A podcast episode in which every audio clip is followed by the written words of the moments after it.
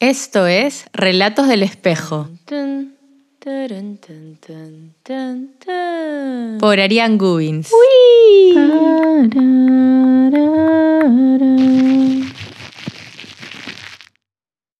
El niño de la toalla grande. El niño de la toalla grande iba envuelto de pies a cabeza.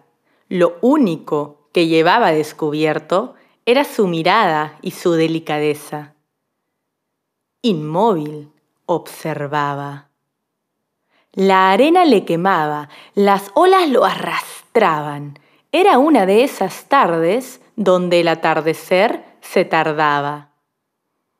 Y a mí, que todo me intrigaba, el niño de la toalla grande me consumía la mirada. El brillo de sus ojos se derramaba, tenían una profundidad como las de un pozo, que debo confesar me asustaba. No sé qué me decía su oscura mirada, pero yo en ella me encontraba.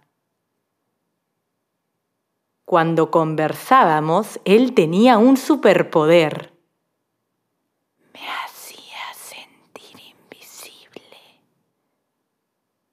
Entonces, ¿él a quién le hablaba?